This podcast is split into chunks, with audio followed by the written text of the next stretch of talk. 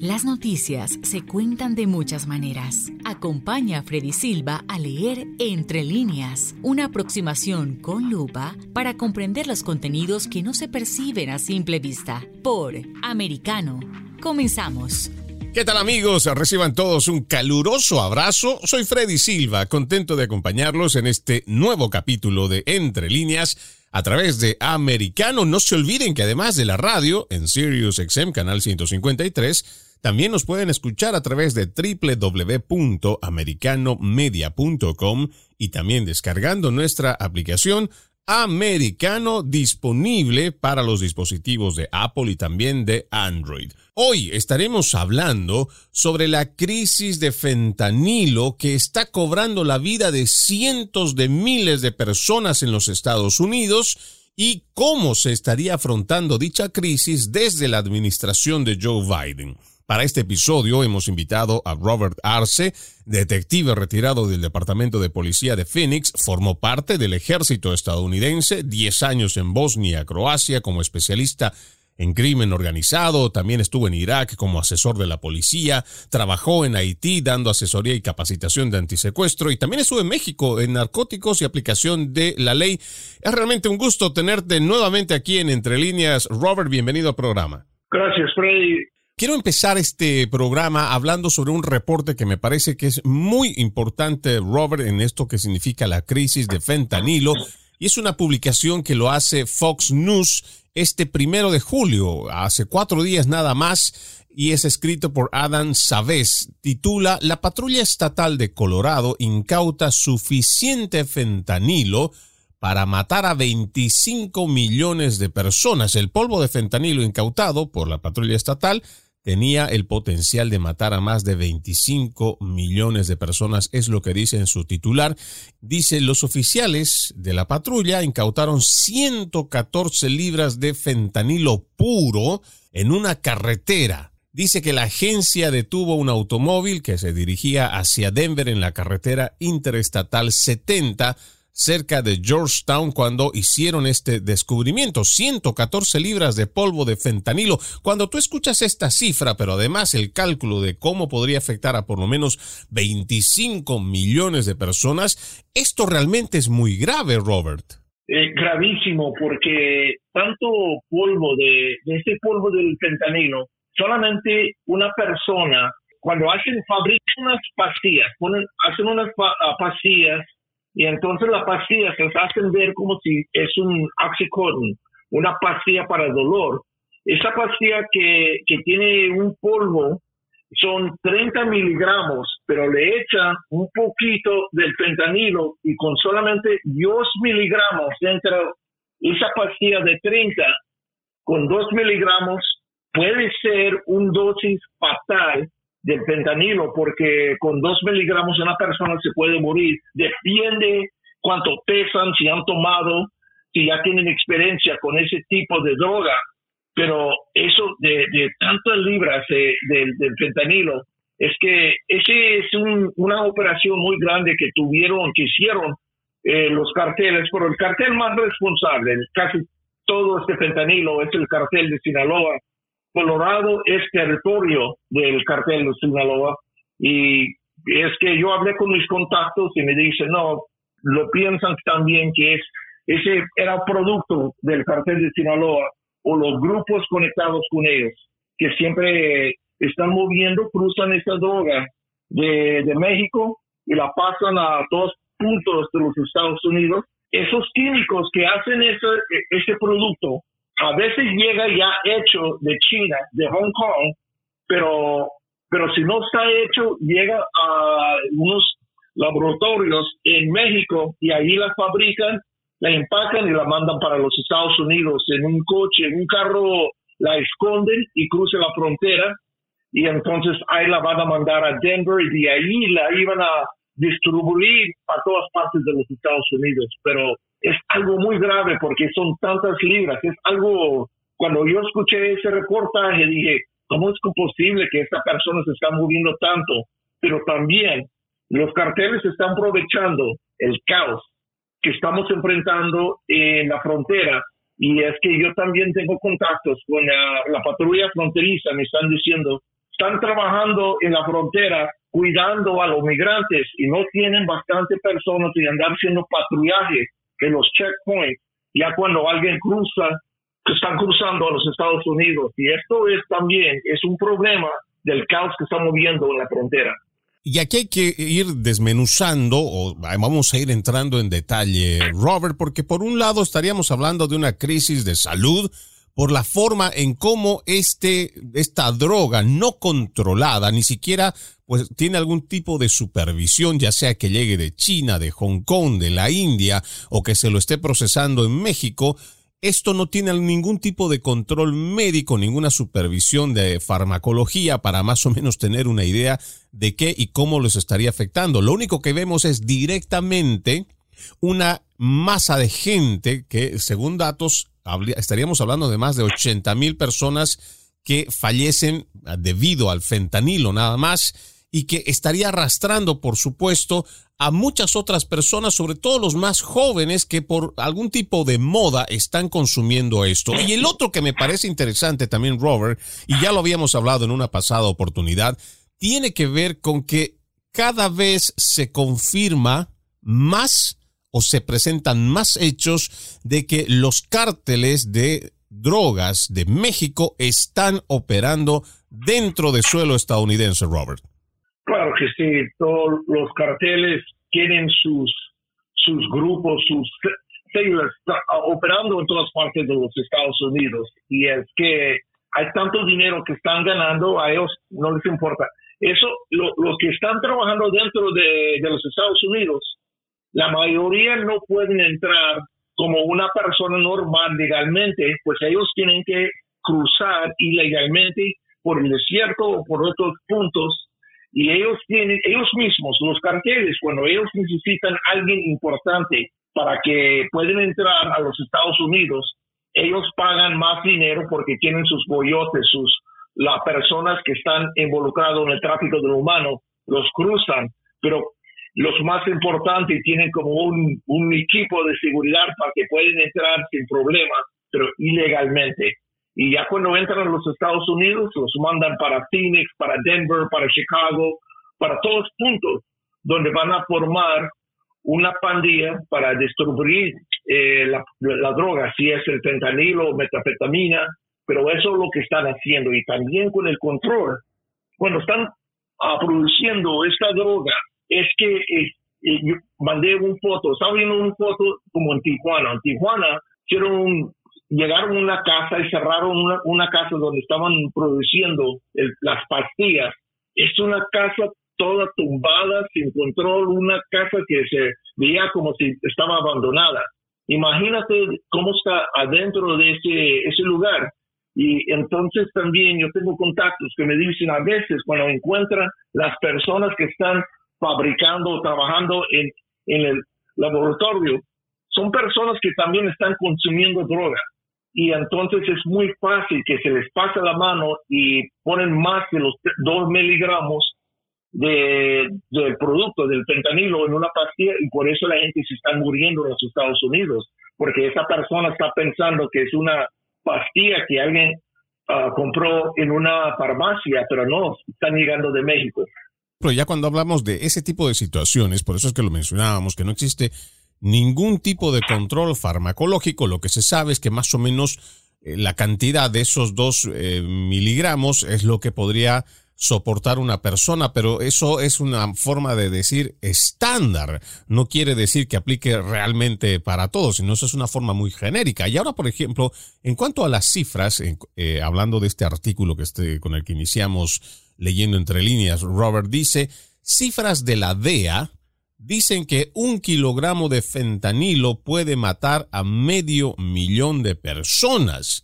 La redada del 20 de junio tenía el potencial de matar a más de 25 millones de personas, según lo que hace este cálculo la DEA. Y en este reporte también menciona, de enero a mayo las autoridades de Colorado incautaron más de 2 millones de dosis de unidades de fentanilo, lo que supera la cantidad del año pasado. O sea que cuando ya hablamos de cifras de incautación, cada vez están superando más las cifras pasadas y como tú lo dices muy bien, Robert, esto también va acrecentándose porque tenemos una crisis en la frontera que este gobierno no está decidido a enfrentarlo.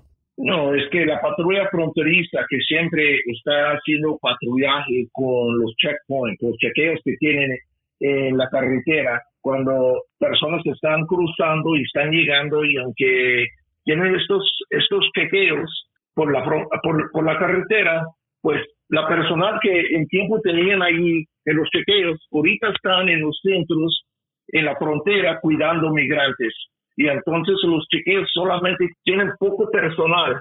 Y es que yo mismo estoy hablando con la patrulla fronteriza, me dicen, oye, casi no tenemos bastante persona para hacer el trabajo que hacíamos antes en las carreteras, porque hay, hay tanto personal que, por ejemplo, personas de California, de Arizona, los están mandando para Texas para cuidar migrantes para hacer que están llegando cada día, que están llegando cada día y entonces eh, Arizona, California, ahí por Tijuana, es que donde están cruzando la mayoría. California por el momento es donde está llegando la mayoría del fentanilo, pero también Arizona está pesado con las incautaciones que están haciendo, pero imagínate cuánto está entrando y no está detectado porque no hay bastante persona policía. Y, en ese, en ese punto, por ejemplo, Robert, también es interesante, no interesante, es curioso cómo las prioridades cambian cuando nosotros tenemos que verificar, por supuesto, quienes ingresan, eso en nombre de la seguridad nacional y también para ver cómo podemos enfrentar esta crisis de los del fentanilo que está cobrando la vida de miles de personas, pero todo esto se desenfoca porque porque tenemos que atender también la otra crisis que es la migratoria. Vamos a la primera pausa, en todo caso, de este capítulo de Entre líneas amigos, ya regresamos con más. En breve regresamos con Entre líneas junto a Freddy Silva por Americano. Comienza tu día bien informado de mañana con Americano junto a Gaby Peroso y Jolly Cuello quienes te presentan la revista informativa de las mañanas. Conéctate con nosotros en vivo de lunes a viernes de 7 a.m. Este, 6 Centro, 4 Pacífico por Americano Busque su copa, siéntese cómodo y discuta los eventos más destacados de la semana en el único programa que analiza en tono relajado los temas más serios del momento. El Antídoto Rojo Extra, cada sábado, 9 pm este, 8 Centro, 6 Pacífico por Americano. Iberoamérica hoy un análisis de los acontecimientos políticos y sociales y su impacto en nuestra región. Entrevistas con los protagonistas de los temas relevantes, puntos de vista distintos, para que saques tus propias conclusiones. De lunes a viernes en vivo, 12 pm este, 11 centro, 9 pacífico por Americano. Ideas, argumentos, posturas y visiones, sin desperdicios. Escucha, concuerda o difiere con los postulados de José Aristimuño y Jimmy Nieves, quienes debaten con vehemencia de lunes a viernes a las 9 pm este, 8 centro, 6 pacífico por Americano. Donde están los hechos, somos Americano. Noticias e información del acontecer de nuestra región con sabor caribeño. Acompaña a Diulca Pérez e infórmate de lunes a viernes en vivo 9 a.m. Este, 8 Centro, 6 Pacífico por Americano. La hora de la verdad está disponible para ti cuando quieras. Accede a toda nuestra programación a través de nuestra aplicación móvil americano. Descárgala desde Apple Store o Google Play y mantente informado con nosotros.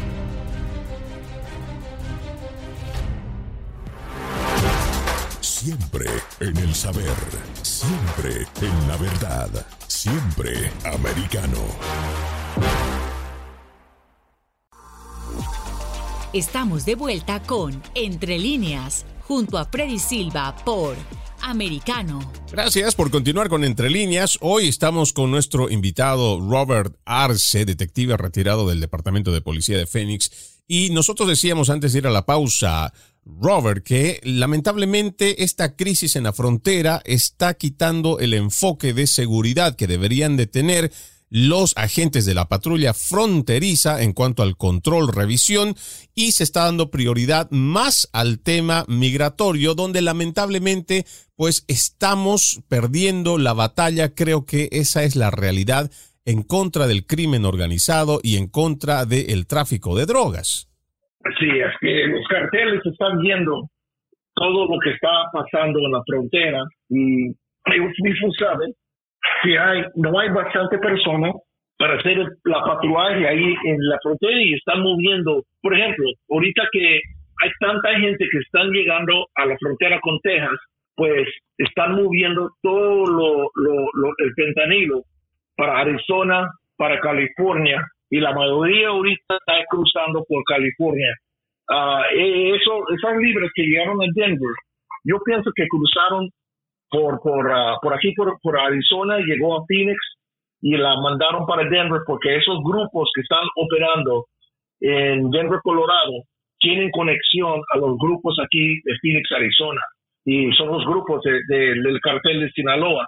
Pero es que eh, obviamente están aprovechando del todo el caos y ellos mismos saben que los agentes de la patrulla fronteriza están trabajando uh, en Texas solamente cuidando migrantes que están llegando porque no tienen personas ahí para ayudar y tienen que mover personas uh, temporalmente. Por 30 días los mueven, los mandan para atrás para California y Arizona, pero tienen que mandar otro, otro equipo para allá porque no, no tienen uh, los agentes, los oficiales en Texas no tienen bastante personas para trabajar tanta gente que están cruzando cada día. Y claro, esto, por ejemplo, hay un dato adicional. Aquí quiero leer otro artículo. Esta vez es de cbsnews.com, escrito el 4 de julio de este 2022. O sea, básicamente ayer que se hace este reporte de que tres hombres fueron arrestados por posesión de casi 20 libras de fentanilo. Es que la gente no se entera de estas cosas porque hay mucha de esta información que no se le está pasando, sobre todo en la prensa en español. No sé si compartirás o no conmigo este, este criterio, Robert, pero lamentablemente no se está dando a conocer esta situación para no empañar el mensaje que ellos están mandando constantemente de llamar a la empatía, a que la gente tenga siempre ese sentimiento humanitario por todas las personas que cruzan en la frontera para no desvirtuar ese mensaje y no entrar en la realidad de que está pasando gente mala de que tenemos en la frontera una crisis de drogas, como lo estamos viendo acá, por ejemplo, para continuar nomás con esta lectura, dicen un esfuerzo conjunto entre el Departamento de Policía de Barstow y los detectives del Departamento del Sheriff del Condado de Alameda, descubrió que se esperaba que una carga del opioide extremadamente poderoso fuera transportada a través de Barstow.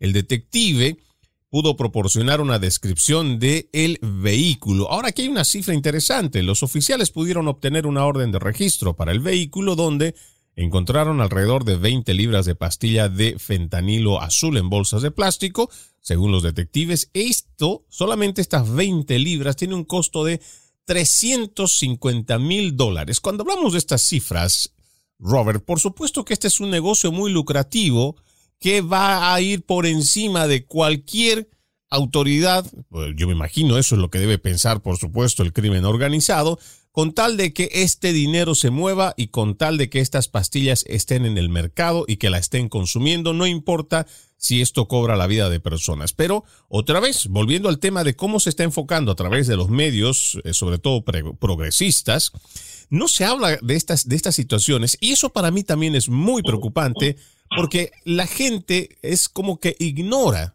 que tenemos estos problemas y por supuesto el ignorar hace de que no le reclames a los políticos para que trabajen de forma frontal en esta situación, Robert.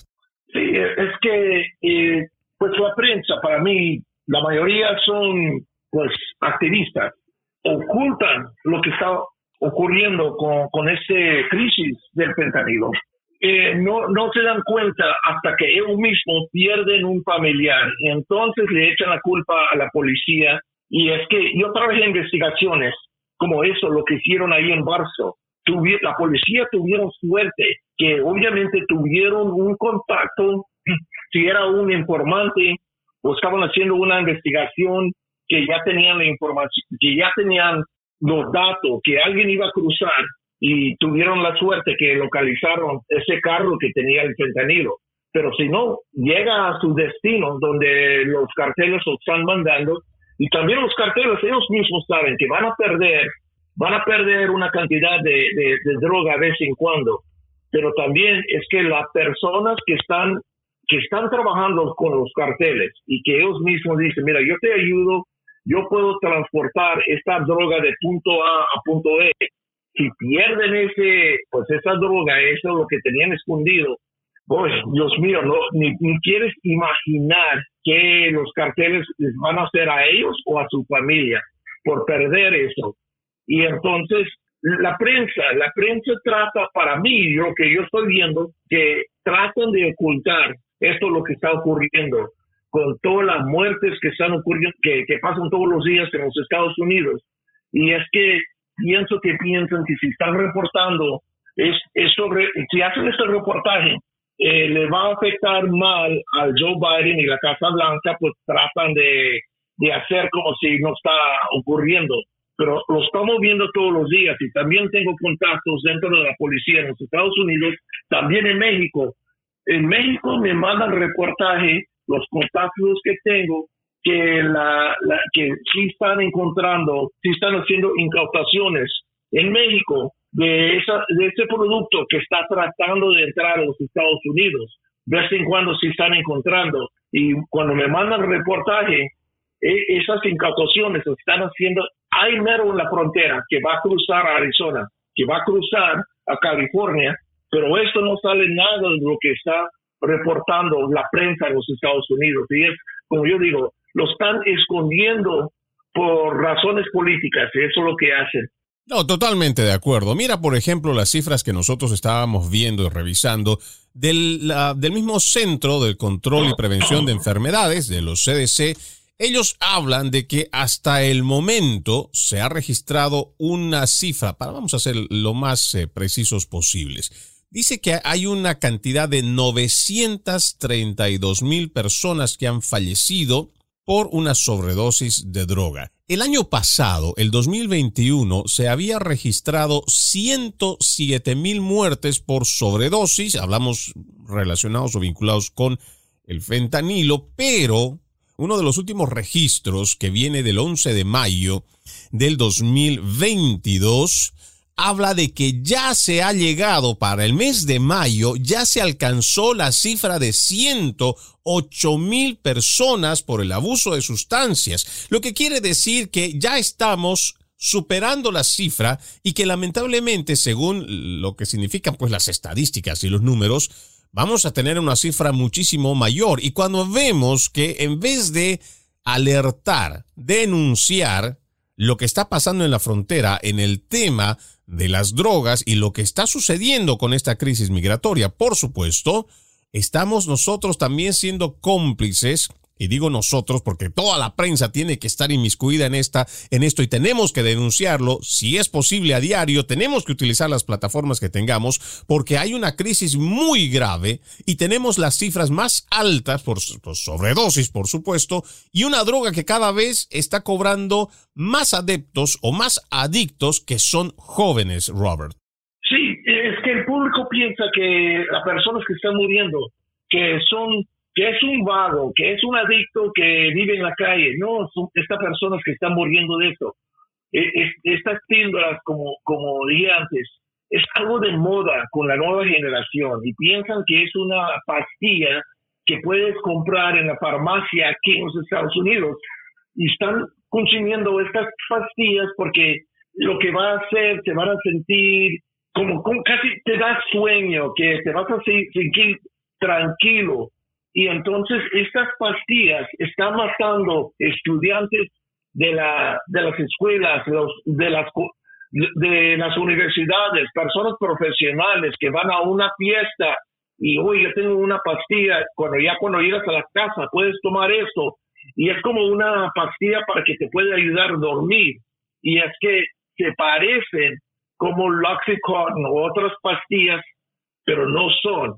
Y es que yo pienso que el público piensa, no, solamente son adictos, son personas que andan en la calle, pero no, son personas profesionales, son estudiantes, son personas jóvenes que, que se encuentran con esa pastilla eh, en, un, en un party, en una fiesta, y se la toman y no despiertan. Aquí mismo, donde yo vivo, eh, un jugador del high school de, de, de, la escuela estaba jugando, él era un, un jugador de béisbol y eh, después de un juego llegó a su casa, tomó la pastilla y ya no despertó. Tenía 17 años y se murió.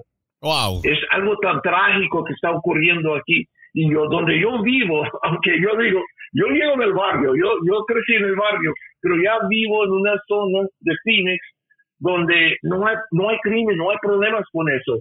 Pero esto, esta persona de esta escuela conocieron a alguien que tenía una conexión a esas pastillas, la compraron y entonces durante ese tiempo tuvieron tres otros estudiantes de esa escuela que ya mero se murieron, pero sus padres o un amigo los hallaron antes de que se murieron y los salvaron. Y era un crisis que tuvieron en este, esta zona. Y aquí es una zona, está tranquilo, no hay ningún problema aquí, pero hasta las pastillas de ese fentanilo han llegado aquí, están en todas partes, porque alguien conoce una persona que está vendiendo y los carteles buscan personas, un pandillero o alguien que nomás está tratando de ganar dinero para venderlas y esa persona no es parte de un cartel, nomás tiene él conoce a alguien que conoce a alguien. Y es que realmente a, ellos no, no les importa, ¿no? A los cárteles. El asunto es poder distribuir esta su droga, ganar su dinero y de ahí en adelante, pues lo que pueda o no pasarle a la persona que la consume, eso es como que, pues, qué pena por ellos, qué tristeza, pero nosotros tenemos que seguir con el negocio. Vamos a ir a una nueva pausa, amigos, ya regresamos con más. En breve regresamos con Entre líneas, junto a Freddy Silva por Americano. Una mirada global de la influencia de Medio Oriente en el mundo occidental, junto a Hannah Beris, cada sábado en Israel hoy, 2 p.m. Este, 1 Centro, 12 Pacífico por Americano. Los avances científicos y tecnológicos relevantes, Internet, redes sociales y el mundo de los videojuegos en Tech Talk con Pablo Quiroga. Conéctate de lunes a viernes, 2 p.m. Este, 1 Centro, 11 Pacífico, en vivo por Americano.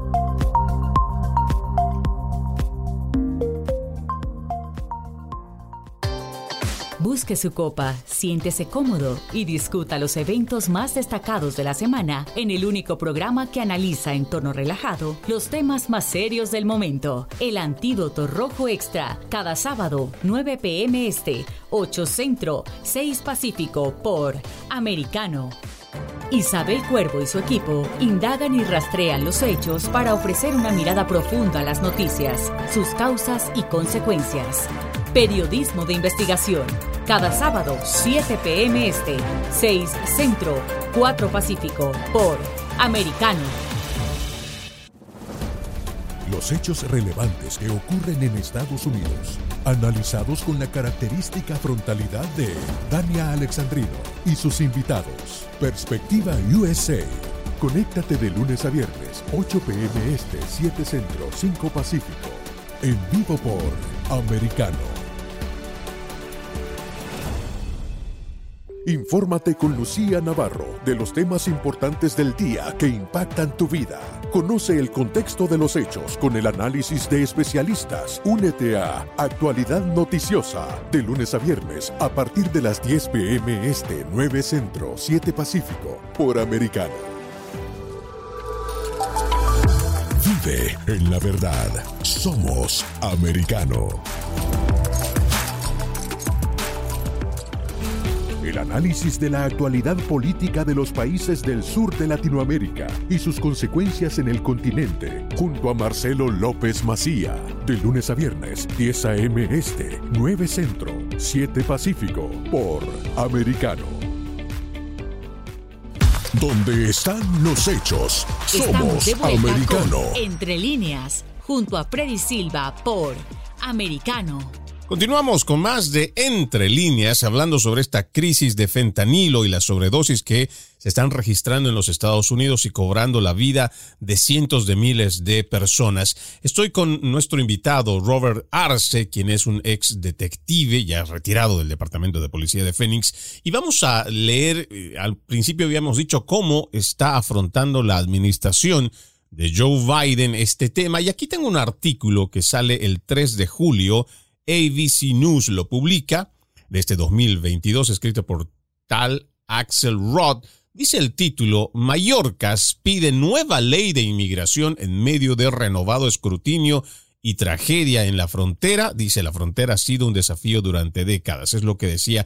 Y mire, vamos a ir leyendo entre líneas esto para que nosotros tengamos una idea de cuál es la prioridad o el enfoque que tiene la administración de Joe Biden al momento de nosotros hablar, por ejemplo, de todo lo que pasa en la frontera, pero para ellos existe otro problema, o por lo menos ellos tratan de tapar un problema con otro problema para que no nos alertemos. El artículo dice, el Congreso debe aprobar nuevas leyes de inmigración, es lo que dice el secretario de Seguridad Nacional Alejandro Mayorkas mientras defendía las políticas de la administración en medio de un renovado escrutinio de la gran cantidad de migración en la frontera sur, debido a que la frontera ha sido un desafío durante décadas. En la última instancia, el Congreso debe aprobar una legislación para arreglar de una vez por todas todo nuestro sistema de inmigración que no funciona. Palabras textuales de Alejandro Mayorkas.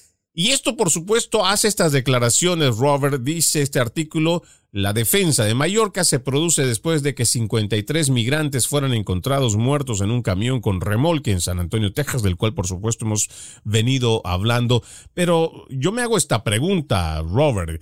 Nosotros cuando hablamos de este tema tan grande y tan grave como es la crisis en la frontera, la cual no se circunscribe solamente en lo que pasa a la gente, sino todo lo que está detrás o lo que se oculta mientras va pasando la gente irregularmente a los Estados Unidos, me sorprende cómo ellos tienen este enfoque. Bueno, no es que me sorprende, pero sí me parece curioso que estemos tan perdidos desde la administración de Joe Biden al simplemente enfocar y decir que una ley migratoria va a solucionar todos estos problemas. ¿Tú cómo lo ves, Robert? Lo que está pasando es la Casa Blanca eh, de Joe Biden, ellos mismos están causando problemas porque lo que está, eh, el mundo está viendo, si un migrante puede llegar a, la frontera y si ellos cruzan, aunque están diciendo, la Casa Blanca dice, no, quédense en su casa, quédense allí,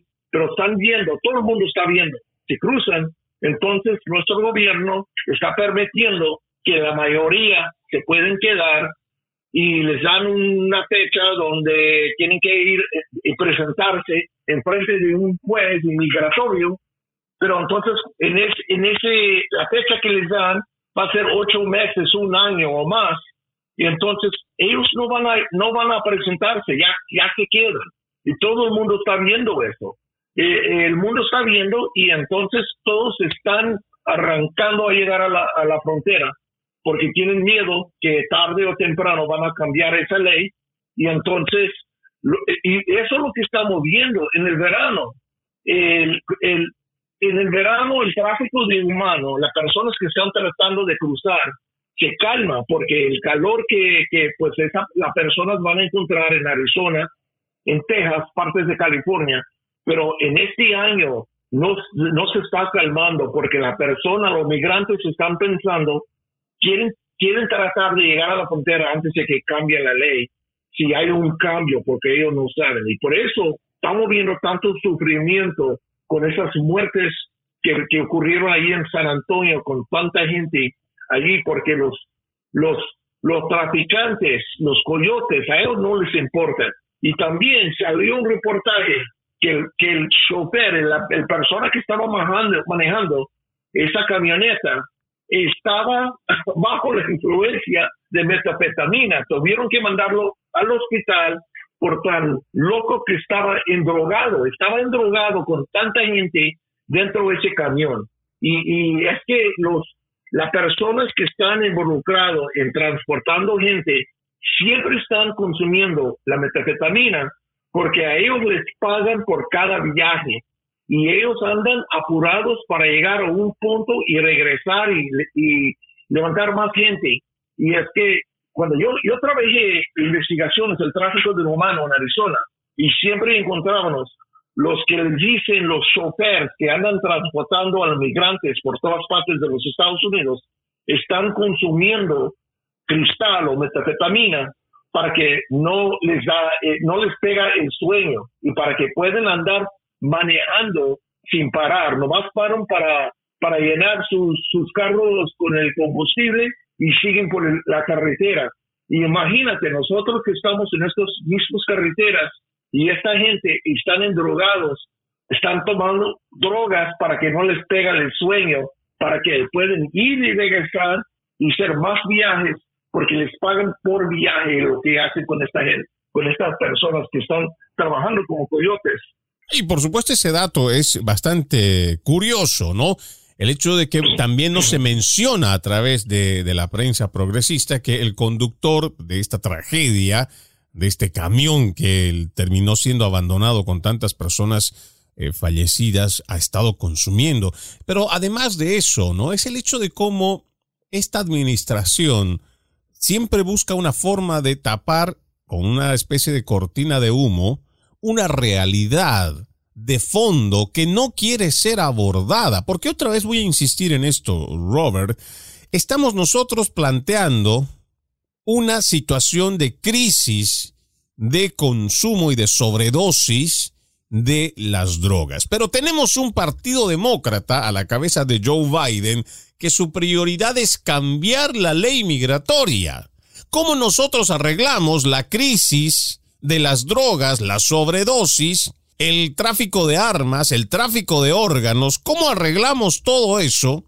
Cambiando la ley migratoria es que no le veo sentido. Lo malo es que se propaga tanto esta idea a través de la prensa progresista, que es una prensa cómplice de esta administración, que el grueso de la población termina creyendo el cuento de que cambiando la ley migratoria vas a poder eliminar estos problemas. Y eso no es cierto.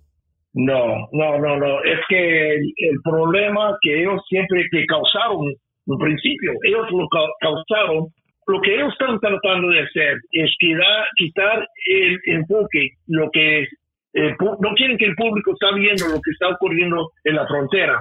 Con, con esto lo que están diciendo que van a cambiar, que quieren otra nueva ley, nosotros sabemos todo lo que están tratando de hacer va, va a animar a las personas que salgan de su país, también que lleguen a la frontera y vamos a ver más y más las caravanas más grandes que están saliendo de Centroamérica y que están llegando de otras partes del mundo. Y que entonces también, otra cosa que la prensa nunca habla, en estas caravanas hay tantos criminales que están, que se esconden dentro de las caravanas y entonces se mueven con las caravanas por, por Centroamérica, por México, y ya cuando llegan a la frontera, esos criminales, ellos mismos saben que no pueden cruzar pidiendo el asilo, pues que desaparecen de las caravanas y entran ilegalmente o tratan de llegar ilegalmente. El Border Patrol, la patrulla fronteriza, cada, cada día uh, están anunciando, tienen un reportaje, pero la noticia casi lo ignora. Y ahí te, están reportando cuántos criminales están arrestando de personas que han matado, que han violado sexualmente a niños, que son pandilleros, que, eh, que personas peligrosos que están entrando, pero la patrulla fronteriza siempre los están arrestando cuando tratan de entrar ilegalmente. Esas personas están aprovechando de todo este caos que están viendo en la frontera y están llegando con las caravanas. La única cosa que ellos hacen, ellos no tratan de entrar en Estados Unidos pidiendo asilo porque ellos saben que no lo pueden hacer. Ya cuando llegan a la frontera, pagan a un coyote y los coyotes a ellos no les importa, los cruzan. pues tratan de cruzarlos, pero tenemos suerte de vez en cuando que la patrulla fronteriza, que hace un, un excelente trabajo, los arresta, mandan el reportaje, pero casi la mayoría de la prensa lo ignora, porque no quieren que la persona, que el público está viendo de, de tantas personas ilegales o criminales que están tratando, entrando en los Estados Unidos, donde pueden causar tanto peligro para la ciudadanía de, de los Estados Unidos. Y por supuesto nuestro llamado va a ser constante y bastante consecuente, además, para decirle a esa prensa progresista, la prensa hegemónica, de que estamos hablando de un problema de seguridad nacional, un problema que tiene demasiadas ramificaciones, lo cual se está encubriendo por, sobre todo los medios en español, hay que decirlo, pero también el resto de la prensa progresista, que habla solamente el enfoque humanitario, habla solo de la pobreza, habla solo de la falta de oportunidades y de todo aquello que a esas familias, esas personas las obliga, las orilla, y voy a hacerlo más textual en cuanto a lo que yo logro escuchar a través de esta misma prensa, que eso es lo que los obliga a venir a los Estados Unidos y que ese es el único enfoque en el cual nosotros, los que vivimos de este lado de la frontera, los que vivimos dentro de los Estados Unidos, deberíamos ver. Y esa no es la realidad. La realidad es que por esa frontera, además de personas que no están respetando las leyes de los Estados Unidos, está entrando una crisis de muchas, pero de muchas aristas. La crisis que tenemos migratoria, una. Crisis de drogas, crisis también de personas que son asaltadas, que son robadas, que son atracadas, muchas asesinadas en la misma frontera en su afán de intentar cruzar a los Estados Unidos. Tenemos una crisis de órganos porque están secuestrando a estas personas, sobre todo a los más jóvenes, les están haciendo cirugías estando vivas, les quitan los órganos y las terminan tirando ahí por el desierto o donde quiera que se les ocurra. Hay una crisis de armas. Todo esto se quiere disfrazar simplemente con una crisis que quieren llamarla una crisis de la pobreza, una crisis de falta de oportunidades en este grupo de masa que llega y que está superando los dos o tres millones de personas tan solo en lo que va de esta administración de Joe Biden. Vamos a una nueva pausa amigos, ya regresamos con más. En breve regresamos con Entre líneas, junto a Freddy Silva por Americano. Noticias e información del acontecer de nuestra región con sabor caribeño. Acompaña a Diulca Pérez e infórmate de lunes a viernes en vivo 9 a.m. Este, 8 Centro, 6 Pacífico por Americano. Donde vive la verdad.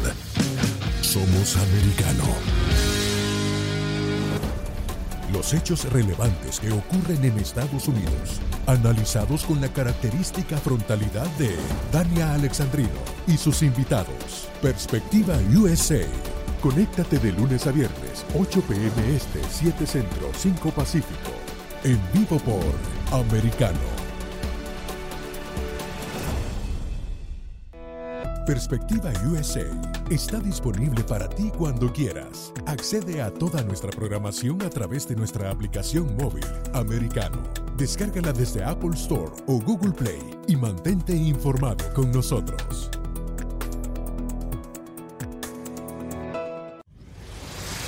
Diego López y Dianelis Guerra comentan y analizan el acontecer deportivo, torneos, campeonatos y la actuación de tus atletas favoritos en Deportes Americano.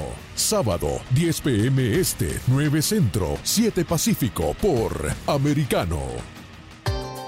Busque su copa, siéntese cómodo y discuta los eventos más destacados de la semana en el único programa que analiza en tono relajado los temas más serios del momento. El Antídoto Rojo Extra, cada sábado, 9 pm este, 8 Centro, 6 Pacífico por Americano.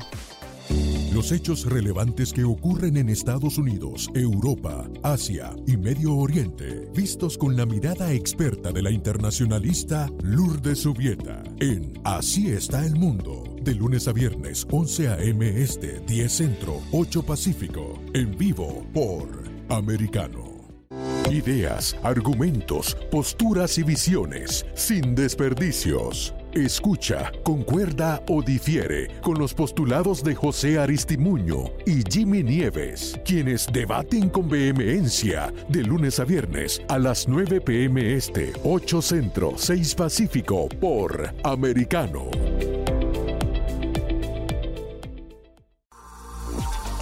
Estamos de vuelta con Entre líneas, junto a Freddy Silva por Americano.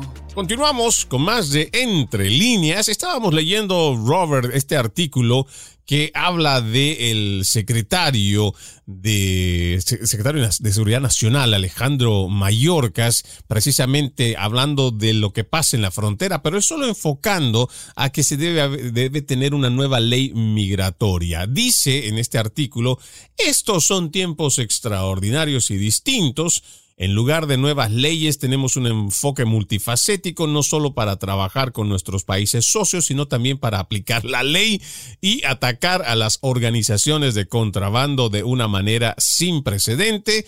Estamos haciendo mucho. Yo realmente veo una hipocresía muy grande por parte del señor Mallorcas, que si estuviera, eh, si él fuera congruente, y estuviera hablando de que reconoce que existe muchos problemas en la frontera, ¿cuál es el trabajo real? ¿Qué es lo que está haciendo esta administración? Incluso tenemos a una Cámara Harris que ha sido designada para poder eh, hacerle frente a este problema, pero ni siquiera va a la frontera, Robert. Sí, es que, y el problema también, dicen que necesitamos otra ley, pero las leyes que tenemos ahorita ni las estamos aplicando todo el mundo, todas las personas que están trabajando, eh, en por, ejemplo, en, los consulados, en, las en la embajada en México, yo hablo con ellos, ellos son los que dan la visa, que, y ellos saben que la mayoría, más del 90% ah, de, de los migrantes que llegan a la frontera, que no van a calificar como asilo, porque no, no califican lo que ellos eh, eh, no ellos no están perseguidos por su gobierno no tienen ellos solamente quieren llegar a los Estados Unidos porque quieren un mejor trabajo. Y la ley del asilo eso no te va a calificar pues cuando llegan a la frontera nosotros mismos nuestro gobierno sabe que la mayoría no van a calificar pero siempre nos dejamos entrar sabiendo que se van a desaparecer pues nosotros tenemos que aplicar las leyes que tenemos.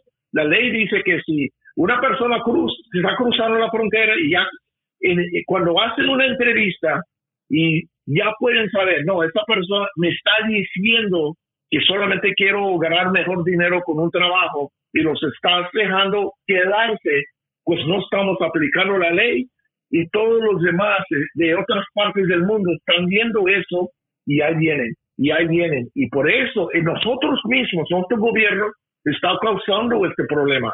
Si tú vas a poner otra ley y no estás aplicando las leyes que ya tenemos, pues ¿qué, ¿cómo nos va a servir otra ley? Porque cuando ellos deciden, pues ya no voy a aplicar esto, vamos a hacer lo que nosotros queremos hacer, pues tenemos este desastre que tenemos en la frontera, que todo el mundo está viendo y estamos viendo lo que está ocurriendo, como tú dices, con la droga. Y también ese punto que haces con, con eh, el tráfico de órganos. Una persona no va, si alguien, por ejemplo, alguien está cruzando y un cartel lo secuestra porque les va a quitar los órganos, ya cuando les quitan los órganos, nomás dejan a esa persona tirada en un desierto. Y, entonces los familiares en Centroamérica, otra parte, pueden decir, oye, nuestro hijo salió para tratar de buscar un mejor, vida en los Estados Unidos, nunca se reportó qué pasó con él. Y entonces esas familias nunca van a saber qué es lo que pasó con sus hijos, con sus primos o sus familiares, porque ya cuando estos grupos criminales que secuestran a alguien y les quitan los órganos, pues los matan. No, es que no los sueltan sin, sin un órgano ya entrando a los Estados Unidos. Y esas personas son tantas de las personas que son desaparecidas en México que salen de su país y nunca llegan. Y los familiares nunca pueden saber, pues, qué es lo que pasó con ellos.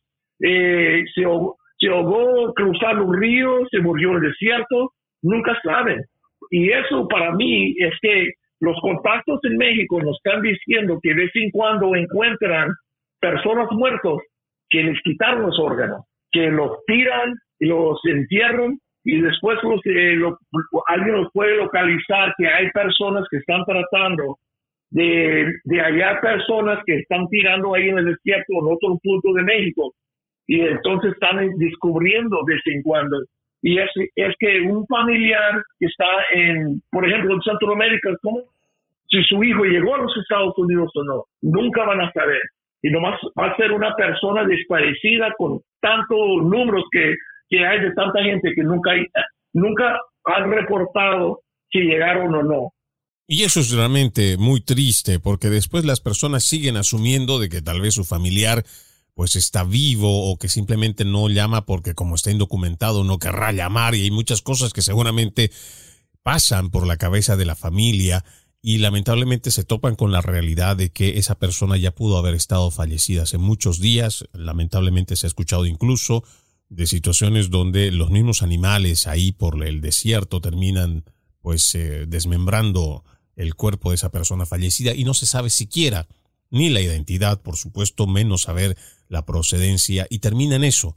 Casos simplemente de muertes que aparecen en el desierto de personas anónimas que van y suman listas y listas y listas. Vamos a una última pausa, amigos de Entre Líneas. Ya regresamos con más. En breve regresamos con Entre Líneas, junto a Freddy Silva por Americano. Somos Americano.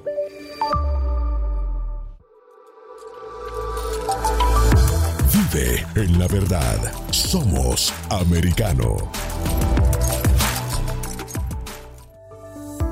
Iberoamérica Hoy está disponible para ti cuando quieras. Accede a toda nuestra programación a través de nuestra aplicación móvil americano. Descárgala desde Apple Store o Google Play y mantente informado con nosotros.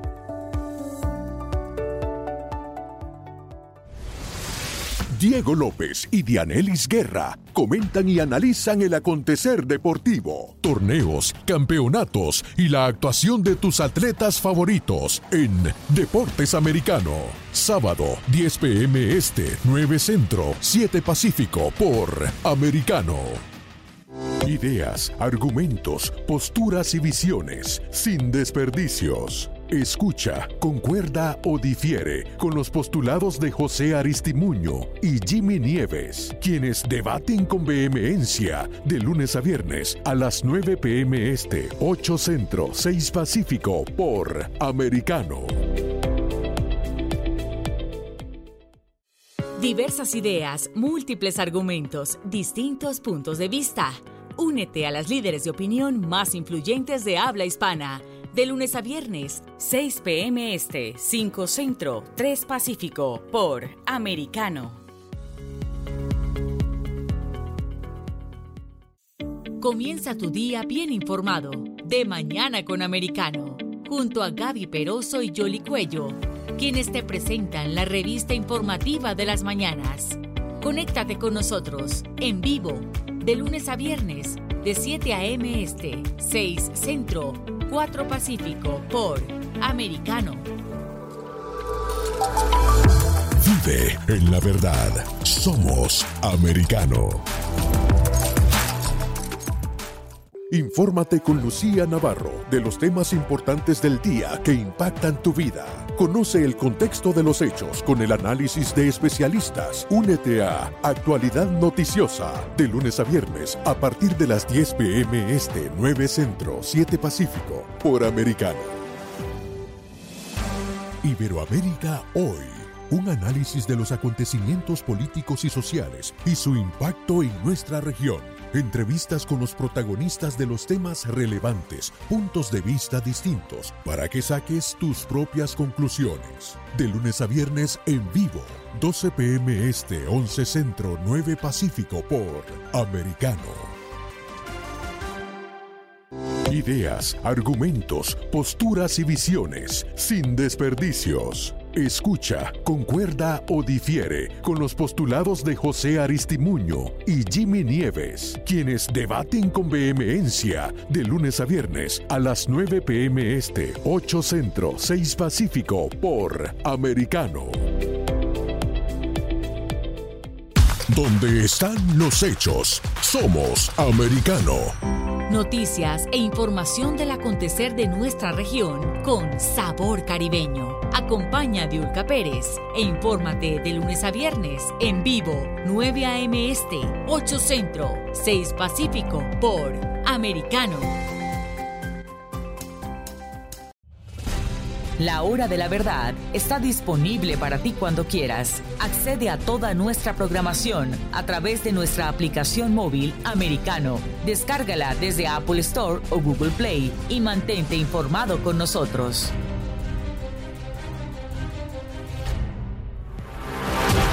Siempre en el saber, siempre en la verdad, siempre americano.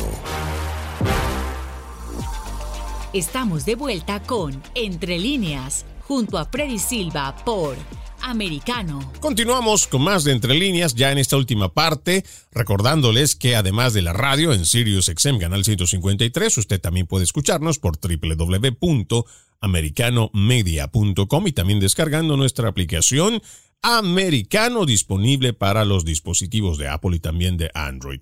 Estoy con Robert Arce, un ex detective eh, ya retirado de la policía de Phoenix. Eh, Robert, me parece interesante dos puntos ya para cerrar en estos últimos tres minutos que nos queda del programa. Uno, que tiene que ver con este anuncio de que California se convierte en el primer estado para garantizar atención médica gratuita para todos los inmigrantes de bajos ingresos, incluso los que forman, eh, los que son o los que han entrado de forma irregular a los Estados Unidos. Eso por un lado. Y además lo que dice el secretario Mayorkas al momento de que dice que es una victoria victoria de la administración de Joe Biden ante la Corte Suprema que dictamina que la Casa Blanca puede poner fin a la política de permanecer en México de la era de Trump. Estos dos puntos para mí no son más que una evidencia de que a los demócratas realmente les importa muy poco el tema migratorio o lo que viene con él y que ahora lo que hacen más bien es promocionar a que sigan viniendo más no sé si tú compartes conmigo esa idea, Robert. Claro, que sí, claro que sí. Lo que va, lo que va a pasar es que todo el mundo, como dije, todo el mundo está viendo qué es lo que está ocurriendo con estas leyes. No entiendo cómo pueden hacer eso. Y yo pienso ya que las nuevas caravanas ya van a comenzar a pasar por California porque allí tienen más beneficios que van a poder recibir y también con el cambio del título 42, es que el mundo está viendo, el mundo está viendo y va a ver, hoy ya tenemos, va a ser más fácil a entrar, a cruzar y quedarnos en los Estados Unidos.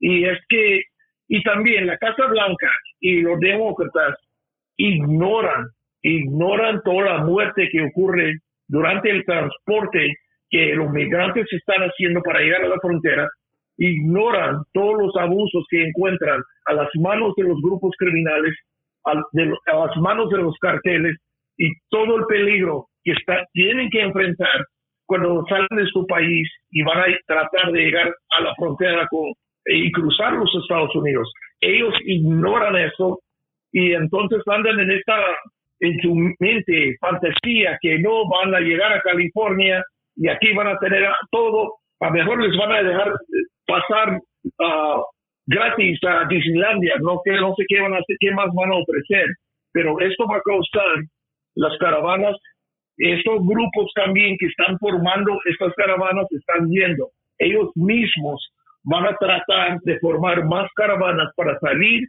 y aprovechar todo el caos que está creando la Casa Blanca. Y por supuesto la oferta también de todos los demócratas. Con nosotros estuvo nuestro invitado Robert Arce, detective retirado del Departamento de Policía de Phoenix, formó parte del ejército estadounidense, 10 años en Bosnia, Croacia, también en Irak, en Haití y en México. Realmente ha sido un gusto tenerte aquí en el programa, querido Robert. Gracias por acompañarnos. Gracias, Freddy.